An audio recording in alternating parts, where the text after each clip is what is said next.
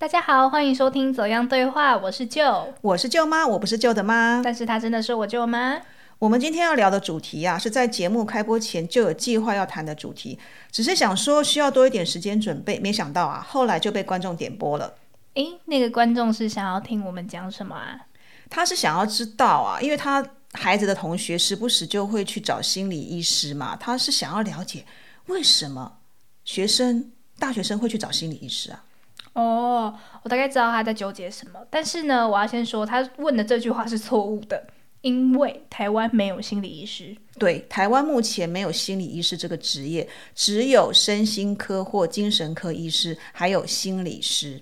所以不知道这位听众朋友想要问的是，孩子的同学会时不时去找心理师做心理咨商，还是会去身心科挂号看医生呢？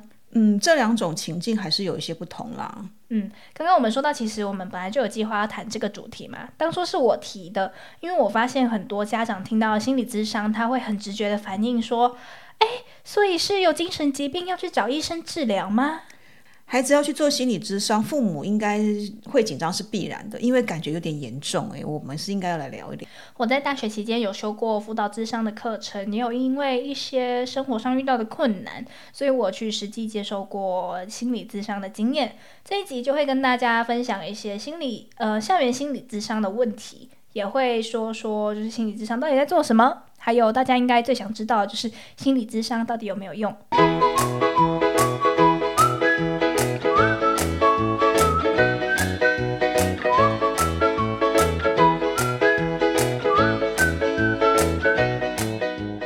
要知道小孩是有什么事情要去做心理咨商之前呢，我有去爬文看到一个数字，诶，就是啊，那个咨商心理师工会全国联合会他们在之前有公布了一个调查，每四位大学生就有一个人曾经接受过心理咨商服务。看到这个数据，我是蛮吃惊的，想说，诶，大学生脱离了升学考试，时间变多了，自主性也比较高，没想到有那么多人需要去做心理咨商，诶。诶，其实我我看到这个数字，我没有很意外，因为我就觉得大学生去做心理咨商是蛮常见的一件事情。哦，是哦，对。然后像在去年的十一月的时候，不知道大家还有没有印象，发生在台大的校园，短短的五天之内，就接连有三位学生轻生。因为这件事情，那个时候社会上就引起非常大的讨论，就让大家想到说，大学的心理健康跟校园心理咨商资源的重要性。对，因为我那时候我在台大，这一连串的事件啊，让学校很吃惊，也赶紧采取了一些措施。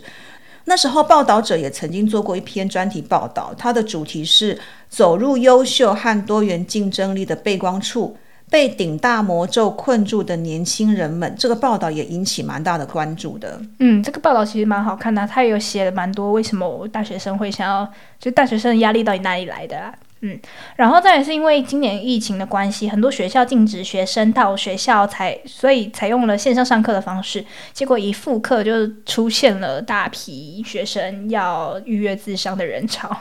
诶，我很好奇，诶，为什么现在去做自商的学生这么多啊？都是些什么原因呢？就是疫情严重的期间啊，看着那个确诊人数啊，就是每天都在加几加几加几，然后死亡人数也是一直在增加。那时候时不时还会传出哪个学校有学生染疫，同学们也害怕自己会染疫啊，万一被隔离或者是检疫的话，就会更焦虑或更忧郁。这个我有感触哦，我两个儿子他们就读的高中跟大学都有传出学生染疫的消息。那那时候还在念高中的儿子呢，还曾经跟他们学校那个染疫的同学在走廊上打过招呼，哦，他就很紧张哎。不过他是没有被框列啦，可是要自主健康管理。那阵子呢，我就看他真的心神不宁，一早呢起床就赶快去量量体温，那有一点流鼻水啊，或是咳嗽的这个症状，他就怀疑说自己是不是染疫了。这个疫情真的是搞得大家作息大乱，然后心情也大受影响。因为疫情关系会去咨商的，还有一大类是跟生涯规划有关系，就是学生难以掌握他自己的生涯安排，挫折感会比较高。像是我现在已经大四，我准备要跟职场衔接了嘛，但是我们也一直被老师或者是被家长提醒说，你要赶快找工作，你不可以等到毕业才去找，因为现在市场紧缩的关系，我们会比较难找到工作。然后另外一个是学习的压力，就会担心说远距教学会跟不上，然后还有一位教授，他就分析说，这些学生的焦虑往往就来自于不确定性，像是我们上学期不就是无预警的接近学期末的时候实施远距教学嘛，大家就蛮措手不及的。这学期的开学前几周也都还在远距教学的模式，到最近才陆陆续续回到课呃回到教室上课，这都是蛮不确定的事情。这个疫情不只有对学生造成焦虑，我们大人其实也蛮焦虑的，因为整个模生活模式都改变了嘛。那除了疫情造成的影响之外，还有什么状况大学生是会去咨商的？还有很多啊，像是课业压力、感情问题、交友问题、人际关系、家庭啊、生涯发展，这些都有可能是压力的来源，或是会产生心理不舒服、焦虑、忧虑的情形，情绪低落，不知道怎么解决的时候，我会觉得找心理咨商是一个蛮好的方法。诶，这个我就不得要不说一下了。台湾一直在做教改嘛，为的是什么？就是要减轻升学压力，但是我认为并没有，真的没有。对。对于教育呢，大家的着眼点还是在学习成效嘛，就是要追求高分名校。像对于学生的一些情感教育啊、沟通表达、人际关系，还有压力调试，都没有适当的教育，这个学校都没有教嘛。对啊，那我们以前也不是说没有遇到这些问题啦，只是没有被凸显。嗯，对。那有这么多学生，有这么多多的问题需要心理咨商，学校的咨商师有这么多吗？学校的心理咨商资源其实是不太够的哦。这里都在讨论大学哦，就是说一千两百个学生他才配置一位心理咨商师。我前阵子才听到我台大的朋友说，他去校外找身心科挂号，我就问他说：“诶，台大应该是有蛮多免费资源的，为什么要去外面呢？”他就说：“哦，因为他排不到学校的心理咨商，所以他才决定，那我就干脆去外面挂身心科。”嗯，这个我其实蛮可以理解的，因为像是以我们学校来说，想要预约心理咨商的话，必须先跟实习心理师进行初谈、初次误谈。从一开始你要约到那个初谈，就要等两个礼拜。然后初谈完之后，要正式进入跟心理师误谈的流程呢，还要再等两个礼拜。哎，这样一个月就过去了，哎，心里还要煎熬这么久。哦嗯，那如果那个同学的状况很紧急的话，那怎么办啊？那如果说你的情况很紧急，就是你可能会有一些轻生的念头，然后你需要有人赶快来协助你的话，你可以直接走进身心健康中心，或者是打电话给他们，跟跟他们说我有紧急的需求，请你们赶快处理，这样。嗯，就像挂急诊的概念。对对对对对对。那如果说像我这种，就是我觉得我的。我的情况没有严重到这种地步，然后我也不想要去霸占这个资源的话，那当然就还是等快一个月嘛。然后我觉得这其实也反映出了心理师不足的问题啦。像今年我们学校是新增了三位专任心理师，他是为了要补齐法律规定说一千两百个学生要对一个心理师的数的数量。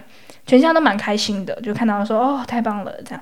不过我还是觉得一千两百个学生对一个心理师是不太够啦。我也觉得不太够。嗯，就是希望可以多一点心理师，而且我觉得有心理咨商需求的人越来越多了。对啊，哎，那这么多学生要咨商啊，要怎么跟这个心理师约呀？呃，我们学校是让你上网登记，每一天都只有六个名额，才六个哦。对对对对，就是说前两呃。两周前可以开放登记，通常你要约到资商呢，要等晚上十二点，系统一刷新，你就要上网去抢两周后的名额。我那时候在抢的时候，还以为我在抢演唱会还是抢疫苗嘞。这六个名额去登记的，就是要去排那个初次误谈的预约吗？对对对对，就是初次误谈。哇，那每天只有六个名额，你们学校是有几位心理咨商师啊？我们学校有十三位专任心理师跟十四位兼任心理师，然后给大家参考一下，我们学校总共大概一万六千个人。我刚才掐指一算啊，心算一下，这样算下来，两个礼拜就有八十四位学生等着要心理咨商哎。嗯，所以在你预约到出谈的前面，还有八十几个同学在等。哇，那接下来一学期算下来的话，这个太难算，我就不算了，就不知道有多少学生是需要心理智商的。嗯，然后寒暑假的时候，因为学生也很多人都回家了嘛，就是也没有办法使用到这些心理智商的资源。嗯，那听起来这个学校的心理智商的机制真的有必要再加强。那我也蛮好奇的，通常学生去咨商会让其他人知道吗？我觉得不会让家人知道，但是同学间倒也不会刻意去隐瞒这件事情。就是以前的人可能会觉得说，哎，我不可以让别人知道我在智商，因为我怕别人会用异样的眼光看我。对对，就是贴标签嘛。对。不过现在的风气就不太一样了，大家开始会去谈说，哎，我去心理咨商，然后我心理咨商的过程谈了什么，甚至有些人会去鼓励身边的朋友也去咨商。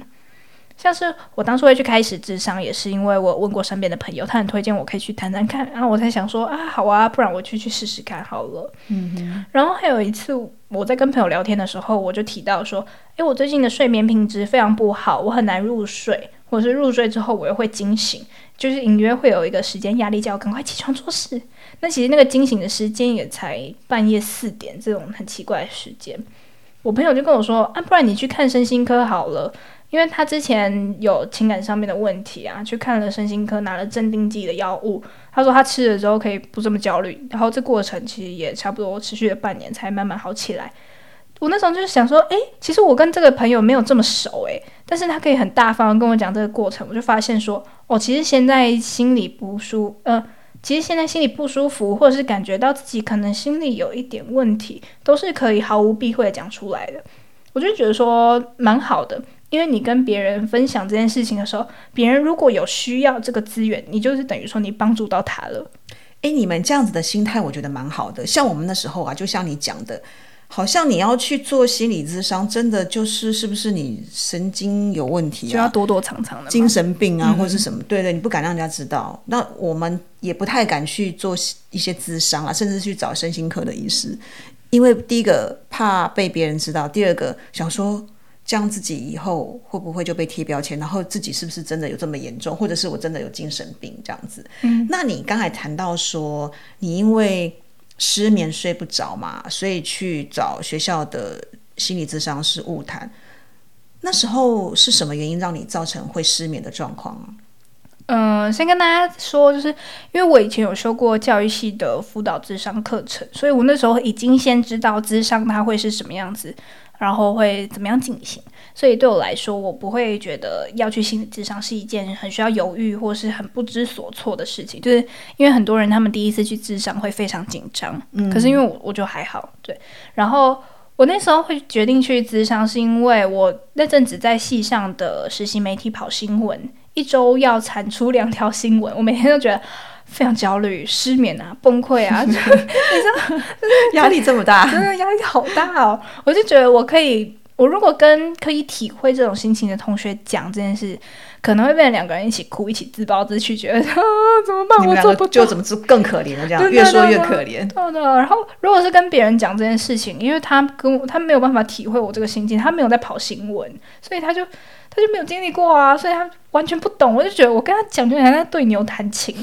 对，所以我那时候就想说，心里真的是太太太低太低落了，所以我就觉得说我需要一个抒发口，我就决定要去自伤了。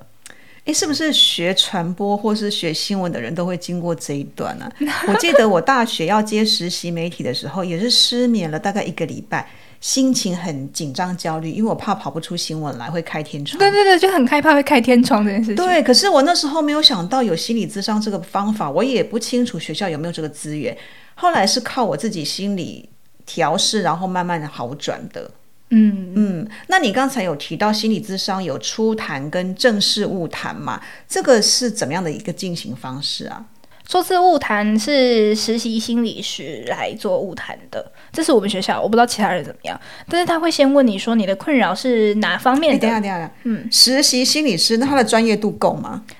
呃，就是因为他们还在实习嘛，所以才让他来初次误谈，当做也是他们在做实战经验所以初次误谈不太需要太多专业的技巧就对了。对，就没有像后来。正式进到物谈，心理师会对。哦，那初次物谈会会会谈些什么？他会先问你说你的困扰是哪一方面的，像是亲密关系、家庭生活、课业啊、生涯探索这一些，就是基本上初次物谈他会就是对你表达同理心，就是我可以理解你现在在难过什么，但但是他还没有进入到解决的阶段。对，然后再来是因为每一位心理师他熟悉的领域不同，所以说他们会想知道说我需要什么样的协助，然后再来分配适合我的心理师给我这样。哦，所以如果你真的要谈到你真正的正题或是你的问题的话，是需要再约下一次的。就不用再约了，就是学校会进入那个派案的过程。哦，就把你分派到所谓的呃，就是正式你要谈的那个领域的心理咨商师。对对对，就是可能过了两个礼拜之后，他寄一封 email 跟你说，好，你以后固定就每周的哪一个时段你就来咨商。哦，了解。嗯，所以正式物谈跟初谈的是不同的人。就我们学校是这样，所以你有可能你同一个问题要讲两遍。哦，好，那会不会你跟这个呃正式物谈的心理师聊一聊之后啊，你发现他的一些回应好像没有打中你的需求的这种情形？我自己是还好，我会觉得蛮幸运的，就是我的心理师其实跟我有有对到频率，但是说我有听过朋友他跟他的心理师不合，因为有一些心理师他采用的方法可能没有那么适合你，或者是在智商的过程中他有让你感觉到不舒服的地方。如果说是跟这个心理师不那么契合的话，像我们学校是可以让你更换一次心理师，嗯，因为心理咨商它的主角是你，就是你有什么话想说，你需要什么样的协助，这就是他们要配合你的事情。嗯，所以说在这个咨商的过程，我觉得浮夸一点来说，你就可以很明显的感受到那个 spotlight 就是打在你身上。哦，你因为你是那个主主角嘛，对对对他是要来帮忙你的嘛。对对对。心理咨商的过程会怎么进行啊？会不会嗯催眠啊，还是用一些什么道具之类的？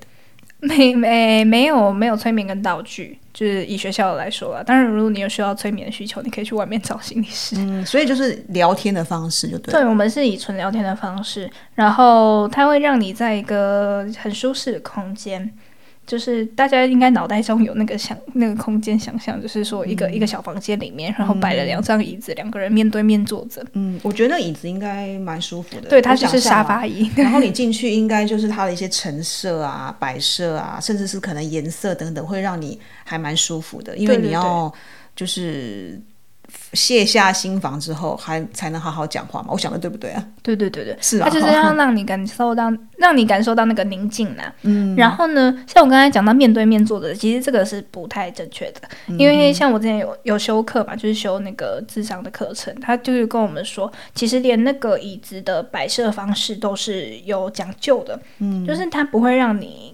跟智商啊。他不会让你跟心理师面对面坐着，因为你跟一个人面对面，当然还是讲话有点压力，毕竟他还是陌生人。嗯，然后你会想说，哎，我要不要看他的眼睛？对面对面坐着好像有点对立的一种状况。对对对，他要减轻你这个压力的话，他会把椅子就两个人的椅子都再倾斜一点，就是让你们两个是有一点侧坐，嗯，但是你们还是可以看到彼此的。这时候你在讲话，你可能不太习惯会看着一个人讲话的时候，你可以眼睛看旁边讲话，这样你可能会比较舒服。那我很想知道，哎，去心理咨商到底有没有用啊？坦白说，短期内很很难见效啊。我觉得想要咨商的人要先有一个心态，就是咨商它重在陪伴的过程，就是心理师他会陪伴你走完这一条可能有点艰辛的路。哎，陪伴的话，同学、朋友、家人都可以陪伴啊，为什么要去找心理咨商师呢？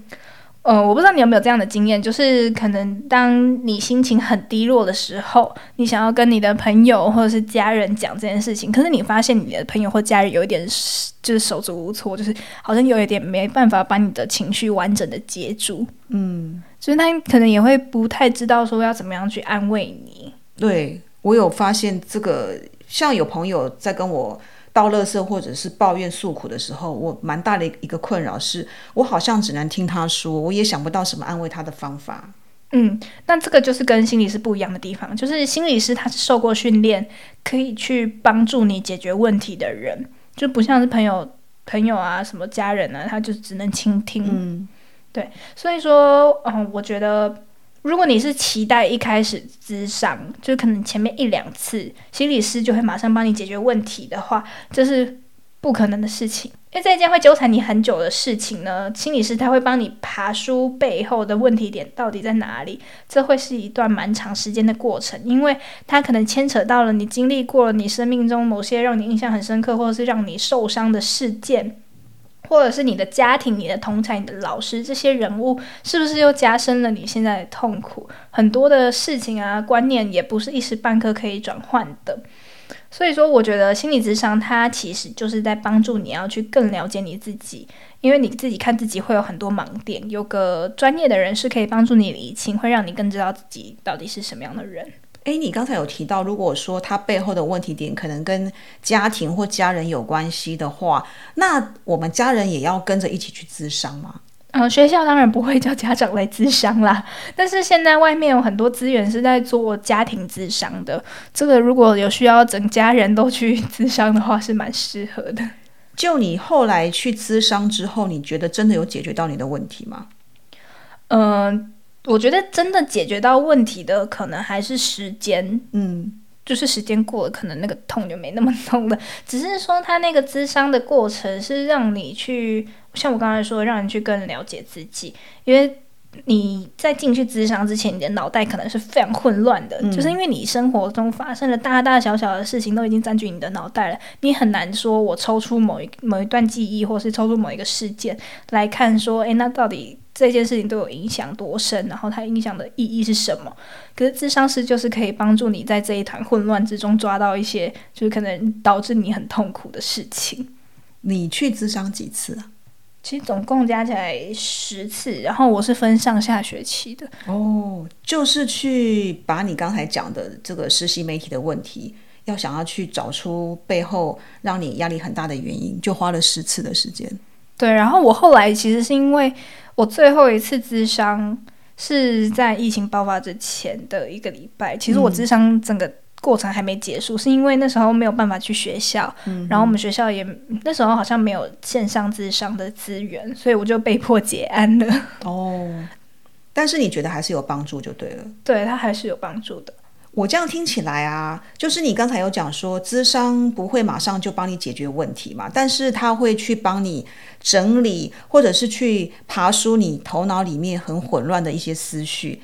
那之后你碰到相关的问题，或者是你又有一些比较不好的情绪产生的时候，你比较知道是什么样的原因导致你有这样的反应，感觉起来好像是在提升你一些自我察觉的一个能力。对对对，他们很重要，就是要让你有自我察觉或自我觉察，就是要让你知道说，可能以后又发生了一件事情，你又陷入了同一个情绪的时候，你可以很明确知道说这个情绪是什么，然后它从哪里来的。嗯，那他有跟你讲说，当你又产生这样的一个一个情绪的时候，该怎么去面对或是解决它吗？呃，因为我那时候至少呃，我那时候的心理师是跟我说，哎，你可能某一些情绪你就。你要抑制他，你不可以让他继续再伤害你。哦，所以他就是会一直提醒我说，你你可能每一次之后每一次想到这件事情，都要重新再想过一遍。嗯，就是呃，因为他真的不是一个你可以马上意识到你就可以马上改掉的事情。哦哦哦，对它还是是需要你长期投入自己去感受、自己去努力的事情。嗯，但是是可以帮助你更加认识自己，然后。知道问题是在哪里就对了。对对对对对。哇，好，我们今天谈了心理智商，其实有一点点的沉重，然后资讯量也是有一点多的啦。希望大家的脑袋都没有爆炸。呃，因为谈到心理咨商，通常会需要这样资源的人，心里面都是会有一些不太舒服的情绪嘛，很需要有人帮忙他，或是需要被疗愈的。所以说我帮大家上网找了一下最疗愈的食物是什么？哎，还有这种疗愈的食物哦。嗯，就是所谓的 comfort food。哦，是是什么什么食物啊？嗯，就是哦，我先说明哦，就是他有一篇专栏就提到说，从心理层面来看呢，这个 comfort food 它的关键字应该是。童年安全感跟抚慰，然后呢，从营养的角度来看呢，关键字却是高热量跟高碳水，所以说好像是跟主流的健康饮食之道背道而驰的美食呢，就越能带来心理抚慰的效果啦。哎，你刚才讲到从营养的角度来看呢，那个关键字是高热量跟高碳水。我觉得高热量跟高碳水好像跟营养不太容易画上等号，诶，不过你刚才讲的那几个关键字啊，什么童年安全感啊、抚慰啊、高热量啊、高碳水啊，这统合起来，我就想到一个食物，嗯，什么食物？冰淇淋啊，冰淇淋，嗯，大家都很爱吃吧？对啊，而且很多人就是。要吐苦水的时候，就会抱着一桶冰淇淋边吃边哭，然后哎，他怎么可以这样？好，那今天我们就来吃冰淇淋，给听众朋友羡慕一下。今天准备了哈根达斯，不知道大家喜不喜欢吃哈根达斯？当然喜欢喽。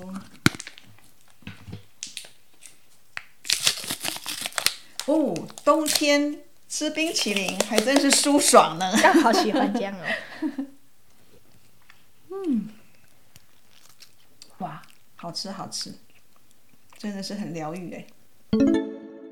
舅妈，如果你的小孩跟你说他去心理咨商，你会是什么反应？你心里面会有点小紧张，会想知道说他到底遇到了什么问题。但是我会很淡定的问他，因为如我如果表现出很紧张的话，我想孩子的心里应该更不舒服。那我对于他会去找心理咨商，会自己想办法解决问题，我是保持蛮肯定的态度。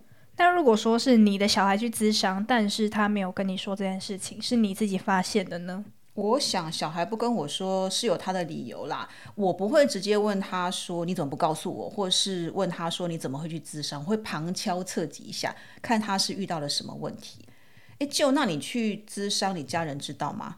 嗯，他们不知道，我也没有打算让他们知道。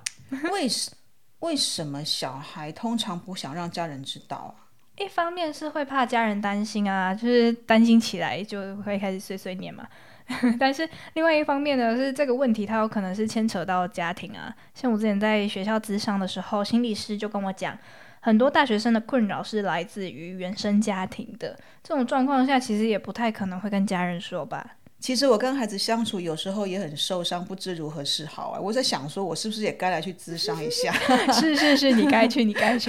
其实我一直在，就是我一直在想，就是在咨商的过程中，我发现很多家长他们也是需要咨商的，不是只有我啊。就是虽然很多人会觉得问题没有这么严重啦，干嘛要浪费钱做这种事情？或者是我需要找人聊天，我就找伴侣啊、朋友啊，哎呀，聊天都会有人陪我聊嘛。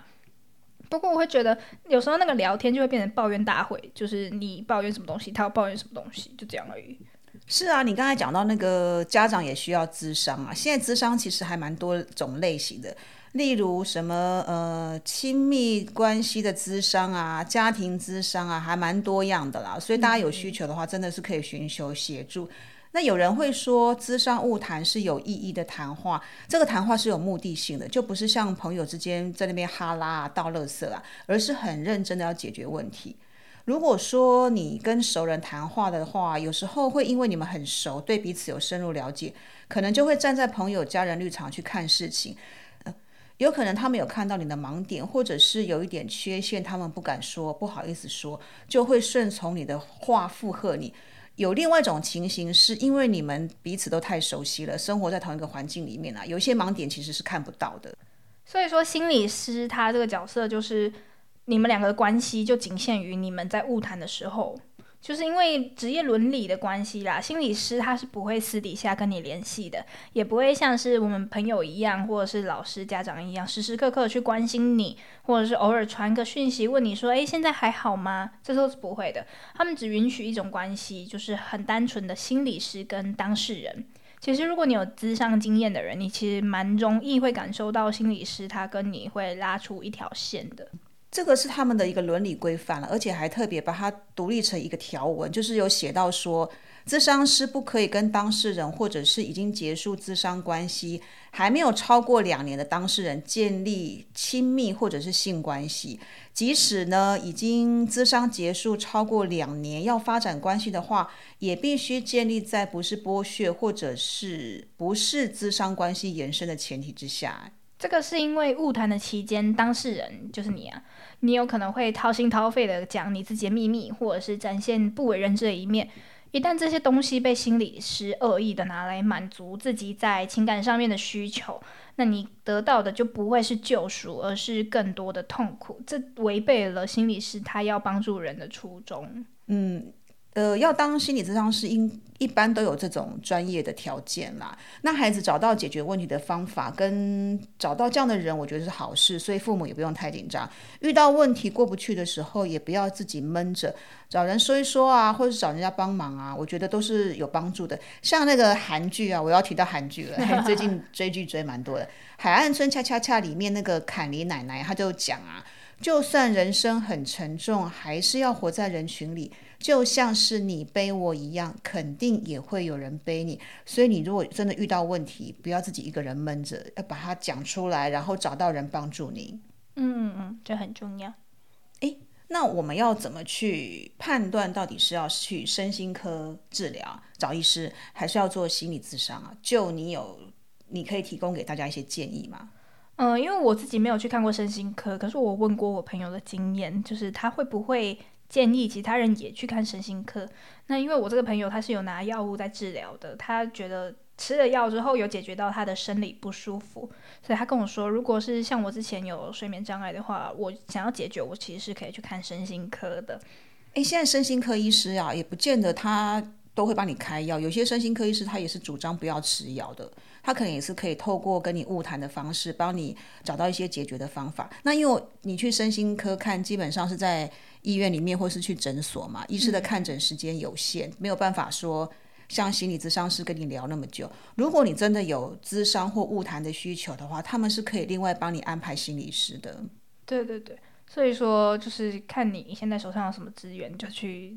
是都都可以啦。对，那你刚才有提到嘛，就是心理咨商是需要比较长的时间，所以你如果说真的生理上已经产生一些问题，像严重的失眠，或者是有一些事情已经导致你不只是情绪低落，可能已经出现幻听幻觉的话，那你真的一定要去看心身心科医师会比较适当。嗯。然后这一集呢，还是要跟大家分享一个观念，就是很多人的疑问是：我适合做心理咨商吗？如果我选择了心理咨商来帮助我，会不会等于说我就是有精神问题？